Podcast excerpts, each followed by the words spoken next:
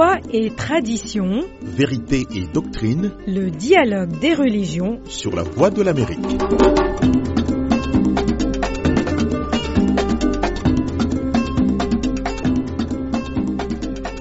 Bonsoir et bienvenue dans le dialogue des religions. Eric Manilakiza avec vous. Josène Morissin assure la mise en onde.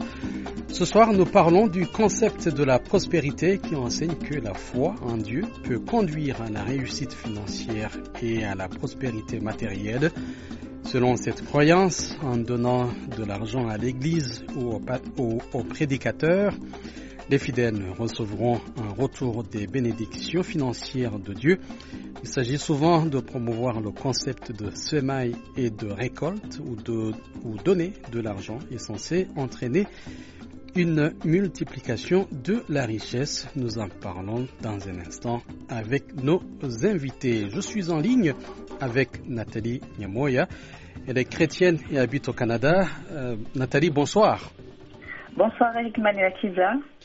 L'apôtre Louis Armand Paulin sera également avec nous. Il m'a accordé mardi un entretien sur le sujet car il ne pouvait pas être disponible ce soir en vue de participer en direct. Nathalie, je vais commencer avec vous. Comment vous percevez le concept de semaille et récolte? Pensez-vous que donner de l'argent est censé entraîner une multiplication de la richesse?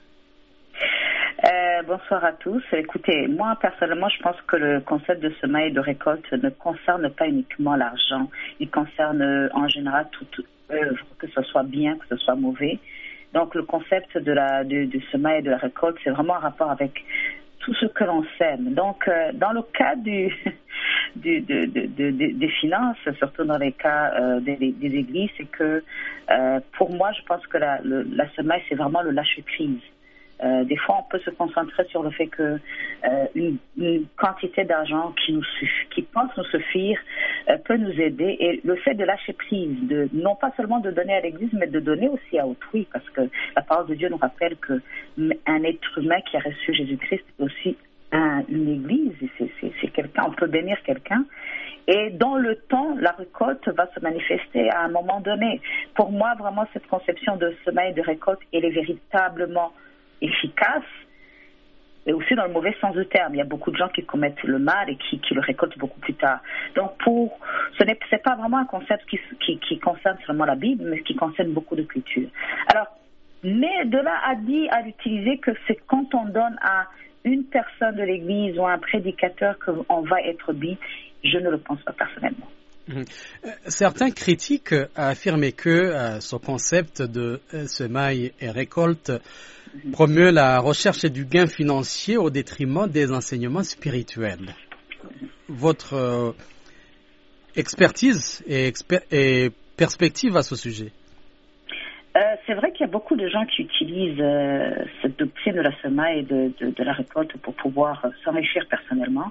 Et d'ailleurs, Paul en a parlé en disant qu'il y a beaucoup qui utilisent la parole de Dieu à, à vraiment de mauvais escients. Euh, mais euh, et puis ils utilisent malheureusement certains passages de la Bible ou certains euh, témoignages de la Bible comme la vie de, de, Salomon qui était une personne qui était extrêmement riche ou Abraham etc ou même quand on lit dans Deutéronome 28 on voit de la richesse. Mais quand on regarde vraiment le Nouveau Testament on ne fait pas mention ou à l'apologie de la richesse comme telle. D'ailleurs dans dans, dans, les, dans, dans Matthieu Jésus vraiment fait nous demande de, de, faire attention à l'amour de l'argent. Donc c'est vrai qu'il y a beaucoup de gens qui utilisent euh, cette doctrine de la semaille et de la récolte pour s'enrichir personnellement, mais c'est pas l'idée de ce que ce qui est écrit dans la Bible. Merci Nathalie. Nous poursuivons notre discussion avec l'apôtre Louis Armand Paulin qui partage d'abord sa perception sur ce concept de semaille et récolte. Je suis content que que tu es intéressé à, ce sujet en particulier parce qu'on en voit tellement, il y a beaucoup de, de, de, de leaders religieux qui en parlent. Comment je vois euh, cela?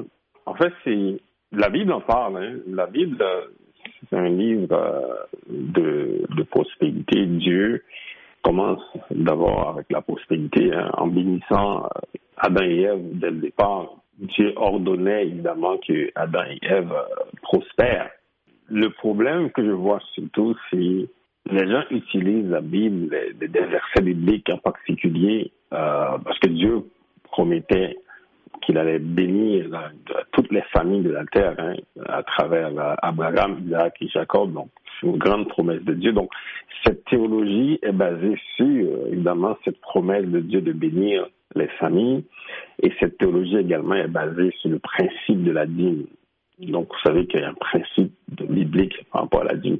Le problème qu'il faut, qu'il y a, surtout par rapport à cette théologie, il faut regarder c'est quoi le motif. Les gens qui en parlent, qui utilisent beaucoup cette théologie, la théologie de la prospérité, il faut questionner c'est quoi le motif, également c'est quoi la finalité de cela. Alors, est-ce que c'est quoi ma perception par rapport à ça? C'est biblique, les gens peuvent euh, lire la Bible et appliquer la parole de Dieu. Mais le problème, comme je l'ai dit, c'est au niveau du motif et la finalité de cette euh, théologie. Certains critiques affirment que ce concept euh, promeut la recherche et du gain financier au détriment des enseignements spirituels. Quelle est votre opinion sur cette critique? C'est légitime, ça, ça revient au motif. Vous savez que nous sommes dans un temps où les gens utilisent n'importe quoi. Hein. Les gens peuvent utiliser Dieu pour euh, arriver à leur fin. Et donc, euh, d'où la question du motif. Parce que tout ce que nous, faisons pour, Dieu, euh, tout ce que Dieu fait, c'est par amour. Le motif de tout ce que un homme de Dieu doit faire, c'est d'abord l'amour. Donc, si c'est un gain financier, donc le motif est mauvais. Donc, les gens qui critiquent cette théologie en raison. Et donc, il faut questionner le motif. Et le motif, on va le voir facilement parce que si l'Église, souvent, on voit que les leaders poussent beaucoup pour ça. Euh, au niveau du message, les sermons sont souvent centrés sur une, telle théologie. Et donc là, on peut sentir que le motif n'est pas l'amour. Donc, on voit surtout c'est un motif euh, d'exploiter euh, les gens qui sont vulnérables. Parce que quand on promet un gain, donc c'est normal que ceux qui cherchent, ceux qui sont à la recherche de l'argent, vont toujours essayer de faire un investissement, entre guillemets. Donc le motif euh, n'est pas l'amour. Donc là, en plein cœur de, toutes sortes de choses qu'on en voit dans certaines organisations religieuses.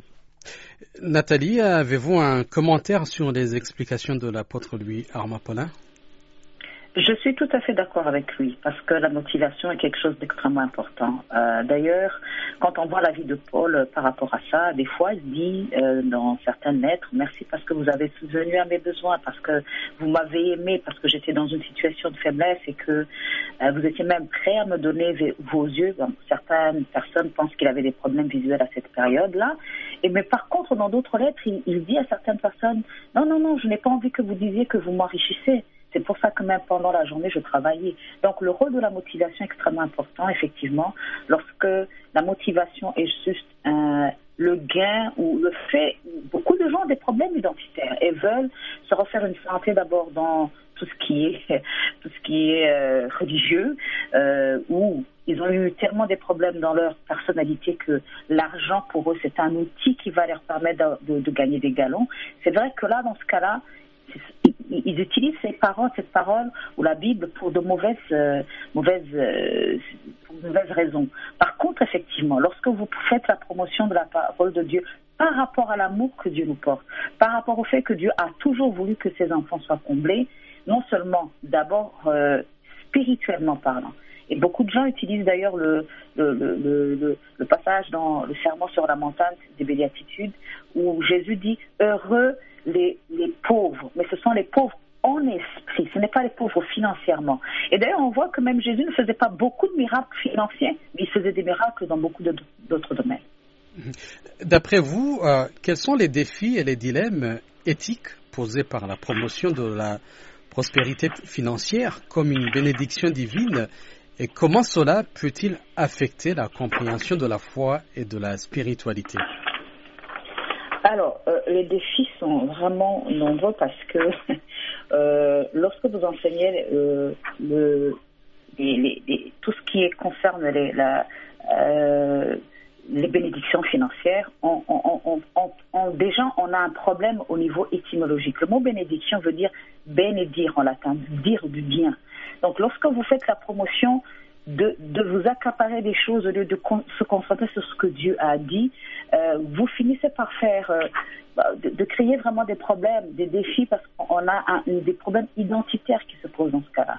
Je trouve que beaucoup de gens utilisent ces, cette euh, pseudo-théologie, moi je l'appelle plutôt une, une doctrine, hein, pour pouvoir se promouvoir eux-mêmes et avancer. Donc vraiment, il y a, c'est extrêmement difficile. Il faut vraiment faire très attention parce que on aura beaucoup de gens qui auront l'amour de l'argent, qui est une qui est quand même euh, un problème qui est à relever, parce que même dans la Bible, on dit qu'il faut faire attention de ne pas aimer le Dieu de l'argent.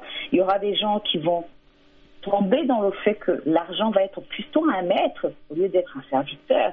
Et comme je l'ai dit, vraiment, il y aura beaucoup de crises d'identité. Les gens vont s'identifier à leur possession, vont s'identifier à ce qu'ils font ou ce euh, qu'ils possèdent. Et le jour où ils ne posséderont plus ce qu'ils ont, qui représentent des, des bénéfices financiers apparemment, bah, ils risquent de perdre leur identité. Donc c'est vraiment un gros défi. J'ai posé la même question à l'apôtre Louis Armand Paulin. Suivez ce qu'il en pense. Ça peut affecter la compréhension de, la foi à plusieurs égards. Premièrement, quelqu'un qui est riche euh, va se dire que puisque que moi j'ai de l'argent, ce n'est pas, pas la peine d'avoir la foi. Quelqu'un qui a beaucoup d'argent, quand il voit que, que on parle uniquement de l'argent dans les organisations religieuses, donc quand on est riche, on va se dire que ce n'est pas la peine de prier, ce n'est pas la peine de chercher Dieu. Alors que fondamentalement, la recherche de la foi, c'est pas la recherche de l'argent ou de la prospérité, c'est la recherche de vie.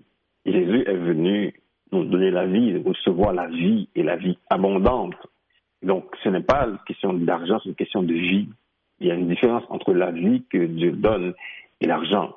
L'argent est extérieur, la vie est intérieure. Il y a plusieurs prédicateurs qui mettent souvent l'accent sur la prière et la semence financière, disant que donner de l'argent à l'Église, euh, espérer une récompense euh, matérielle. Quel est votre point de vue là-dessus?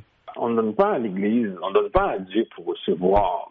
Dieu ne donne pas, on ne donne pas à Dieu pour recevoir, on, on donne à Dieu par reconnaissance. Nous prêchons l'obéissance par rapport à ce que nous recevons.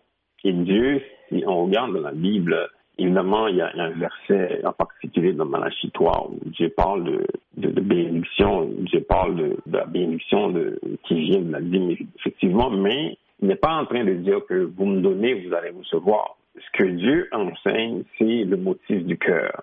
Quand on reçoit quelque chose, si quelqu'un travaille, il reçoit ce salaire qu'il reçoit, c'est Dieu qui est responsable 100% de son salaire il peut dire, je vais contribuer à l'œuvre de Dieu. Ce n'est pas à Dieu qu'on donne l'argent, on donne l'argent à l'œuvre de Dieu. Et donc, si on donne pour recevoir, le motif n'est pas bon. Donc, quelqu'un qui enseigne de donner pour recevoir de l'argent de Dieu n'est pas en train de donner le bon enseignement. Le bon enseignement, c'est de dire que on donne pour contribuer à Dieu parce que Dieu nous bénit. Et Dieu en retour, évidemment, Dieu bénit en retour, mais il, il bénit pas parce qu'on donne. Il bénit parce qu'on est obéissant à ce que lui, il dit. Certains dirigeants religieux euh, prospèrent grâce à cette croyance de semaille et récolte et sont accusés de mener un train de vie extravagant au détriment des fidèles. Oui, euh, on en voit de plus en plus de, de, ce genre de ce genre de comportement, je dirais aussi. Mais dès le début, j'ai parlé de la finalité. La finalité d'une théologie, ça doit nous amener à une connaissance de Dieu, ça doit nous amener à une révélation de Jésus-Christ. C'est ça la finalité. La Bible elle-même, c'est un livre qui est dirigé vers Jésus-Christ. Il a dit lui-même dans Jean 5, verset 39, il a dit l'écriture témoigne de moi. donc tout ce qu'on lit dans la Bible, la finalité, c'est que nous avons une connaissance de Dieu. Et donc pour ces personnes qui s'enrichissent, la finalité, finalement, c'est leur enrichissement. Et donc, euh, c'est très grave ce qu'elles sont en train de faire parce que si on a une théologie, finalement, la théologie fait en sorte que nous sommes riches au détriment des autres. On est en train de faire une fausse route et vous savez que Dieu est le seul juge. Nous ne sommes pas là euh, pour, pour, juger, nous ne sommes pas là pour, condamner, mais Dieu est, est, le seul juge euh, de ceux qui sont en train d'agir, surtout qui sont, sont, en train de, euh, de prendre l'argent de certains pour enrichir. La finalité n'est pas la gloire de Dieu, la finalité est finalement la gloire d'une seule personne, même pas d'une communauté. Ouais, un peu. Nathalie, euh, certains leaders euh, religieux associés au concept de la prospérité ont accumulé des richesses considérables. Comment expliquez-vous cette accumulation de richesses à la lumière des enseignements religieux? Alors, je dois vous avouer que je ne connais pas personnellement comment certains ont accumulé leurs richesses. Ben, il y a plusieurs cas de figure quand même. Soit ils ont travaillé, et, et, vraiment la parole de Dieu nous invite à travailler. Comme je le disais, Paul, euh, lorsqu'il était dans son ministère, des fois il travaillait la journée, il prêchait le soir. Donc il y en a ceux qui ont travaillé, il y en a ceux qui ont écrit des livres, il y en a ceux qui ont euh, euh, eu des livres, écrit des livres, ont eu de l'argent, plutôt investi dans certaines petites entreprises. Ils ont réussi à avoir de l'argent euh, d'une façon tout à fait honnête et légale. Et c'est quelque chose que je, moi, je, je, promeux quand même. Il y en a d'autres, c'est vrai, qui ont utilisé la parole de Dieu comme euh, un appât pour pouvoir s'enrichir. Et là, c'est vrai que c'est vraiment dommageable. Il y en a aussi d'autres qui ont travaillé, mais qui ont pu, euh, lorsqu'ils sont devenus assez riches, de façon conséquente, ont eu moins de sagesse dans l'expression de leur richesse. Donc, je me dis qu'il faut faire être extrêmement sage lorsqu'on est euh, un prédicateur, un leader chrétien ou un leader euh, religieux, de pouvoir faire la part des choses, savoir que c'est vrai lorsque vous êtes béni, c'est bien de pouvoir aider les gens, c'est bien de pouvoir euh, leur dire que leur témoigner de la grâce et de la bonté de Dieu parce que c'est ce que Dieu veut, mais en même temps utiliser de la sagesse parce que ce n'est pas nécessaire d'être de, montrer de façon transière les acquisitions qu'on a eues ou qu'on a, de peur de choquer la, la majorité, gens qui nous écoutent. Et dans un contexte où euh, justement où on voit des leaders euh, religieux qui utilisent ce concept pour s'enrichir, comment cela peut-il affecter la compréhension de la foi et de la spiritualité bah oui, ça affecte malheureusement négativement parce que les gens vont associer le fait que Dieu est avec nous parce que nous sommes riches. Et je, suis tout à fait d'accord avec euh, l'apôtre Armand qui vient de mentionner que la motivation est quelque chose d'extrêmement important si nous sommes motivés de rechercher Dieu parce qu'il va nous bénir financièrement et quelque part pour nous venger de notre, passé de, de pauvre, alors là, on va vouloir montrer aux gens qu'on s'en est sorti grâce à Dieu. Dieu ne va pas régler les comptes comme ça, ça, ne se passera pas comme ça. Donc on aura une image biaisée de ce Dieu-là. Et malheureusement, euh, lorsqu'on prie, qu'on cherche Dieu dans cette euh, dimension-là, on est, on est très frustré financièrement. Euh, financièrement parlant. Donc c'est vrai que ça va nous empêcher de connaître Dieu pleinement. C'est un père aimant et au travers de sa parole, il va pourvoir. Et l'une des provisions est une provision financière. Mhm. L'apôtre lui, Armand Paulin, parle justement de l'impact sur la vie des croyants et sur la manière dont ils perçoivent leur relation avec Dieu. Je vous invite de le suivre. L'impact est majeur L'impact est majeur parce que le focus va être sur la recherche de quelque, de quelque chose d'autre qui n'est pas Dieu. On va à l'église, on va prier parce qu'on cherche quelque chose. On cherche euh, l'argent. Le focus n'est pas sur Dieu. Parce que le commandement même, quand on demandait à Jésus, c'est quoi le plus important commandement? C'est d'aimer Dieu. On, on cherche Dieu parce qu'on l'aime, parce qu'on veut le connaître. Donc, les, personnes qui vont passer leur temps à, chercher de l'argent, la recherche constante de l'argent, elles vont passer complètement tout droit, elles, vont rater complètement le but. Et donc, euh, littéralement, ces gens-là vont, perdre leur temps et peut-être leur destinée également parce que le focus n'est pas Dieu, c'est quelque chose d'autre. En fin de compte, euh, quel message souhaiteriez-vous transmettre aux croyants? Le message que, que j'aimerais euh, transmettre aux croyants, c'est vraiment une, excellente, question par rapport à, à, ce sujet. Jésus, si vous lisez dans Jean 10, verset 10, Jésus dit que lui-même, il est venu afin que ses brebis, afin que les croyants aient la vie et qu'elle l'ait en abondance, que les brebis, elles aient la vie en abondance. Donc, ce n'est pas la vie abondante personnellement, je l'ai découvert par grâce de Dieu, parce que moi, j'ai vécu pendant des années dans la pauvreté. Maintenant, je vis dans un pays qui est riche, donc je connais les deux versions euh, la vie de pauvre et la vie de riche. La vie abondante, c'est pas une vie qui est pauvre, ce n'est pas une vie qui est riche, c'est une vie nouvelle. Et donc, moi, le message que peut-être que je pourrais transmettre aux croyants, c'est de chercher la vie abondante en Jésus-Christ. Cette vie-là, elle est beaucoup plus puissante qu'une vie de pauvre, qu'une vie de riche. C'est la vie que Jésus donne. C'est la vie que Jésus-Christ a promise à ceux qui le cherchent, à ceux qui l'aiment. Et c'est la vie que moi je suis en train de vivre. C'est une vie glorieuse. C'est la vie abondante. C'est la vie de l'esprit. Vous savez que la vie de l'esprit est beaucoup plus puissante. C'est la meilleure version de la vie. C'est une vie qui est totalement remplie de la présence de Dieu. On, cherche Dieu, on vit dans sa présence. Et c'est ça que les chrétiens doivent, chercher à tous les jours. Moi, j'étais chrétien, euh, je, suis né à l'église, je ne connaissais pas cette vie abondante. C'est très tard dans ma vie, je dirais, en 2016, que le Seigneur m'a révélé la vie abondante. Et depuis lors, je vis cette vie et je vois la différence. Et donc, c'est ça je dirais, de chercher cette vie abondante dans la prière, dans la lecture de la parole de Dieu et également en ayant des relations, évidemment, avec, avec des personnes authentiques, des gens qui ont des témoignages puissants de Jésus-Christ qui peuvent les aider, évidemment, à avoir cette vie abondante. Apôtre euh, Louis Armapolin, merci beaucoup pour votre contribution dans ce dialogue des religions. Merci mon frère. J'espère euh, encore une fois t'entendre plus souvent là parce que j'aime beaucoup l'émission et je prie vraiment que que les personnes qui écoutent euh, l'émission puissent continuer à te supporter, à supporter la radio. Bonne journée mon frère. Merci beaucoup. Bonne journée. Nathalie, euh, il nous reste quelques minutes avant la fin de cette émission. Un message à ceux qui nous écoutent? Euh, je partais pratiquement dans la même direction que l'apôtre Armand euh, qui vient de parler. Il faut vraiment savoir que lorsque Dieu nous, veut nous combler, il veut nous combler dans tous les domaines de notre vie. D'abord au niveau spirituel pour qu'on puisse renaître, au niveau de notre âme parce que notre âme a, souvent été affligée, et peu importe nos afflictions, euh, l'argent ne peut pas combler notre cœur, notre âme. C'est impossible que les finances puissent venir combler ce dont nous avons réellement besoin. Et bien sûr, il va aussi combler notre vie euh, matérielle, que ce soit physique, lorsqu'on est malade, lorsqu'on a des problèmes financiers. Et donc, le focus ne devrait pas être sur ce que Dieu nous donne, mais sur ce que Dieu est. Parce qu'il s'est même défini je suis. Donc ça, je pense que c'est quelque chose d'extrêmement important.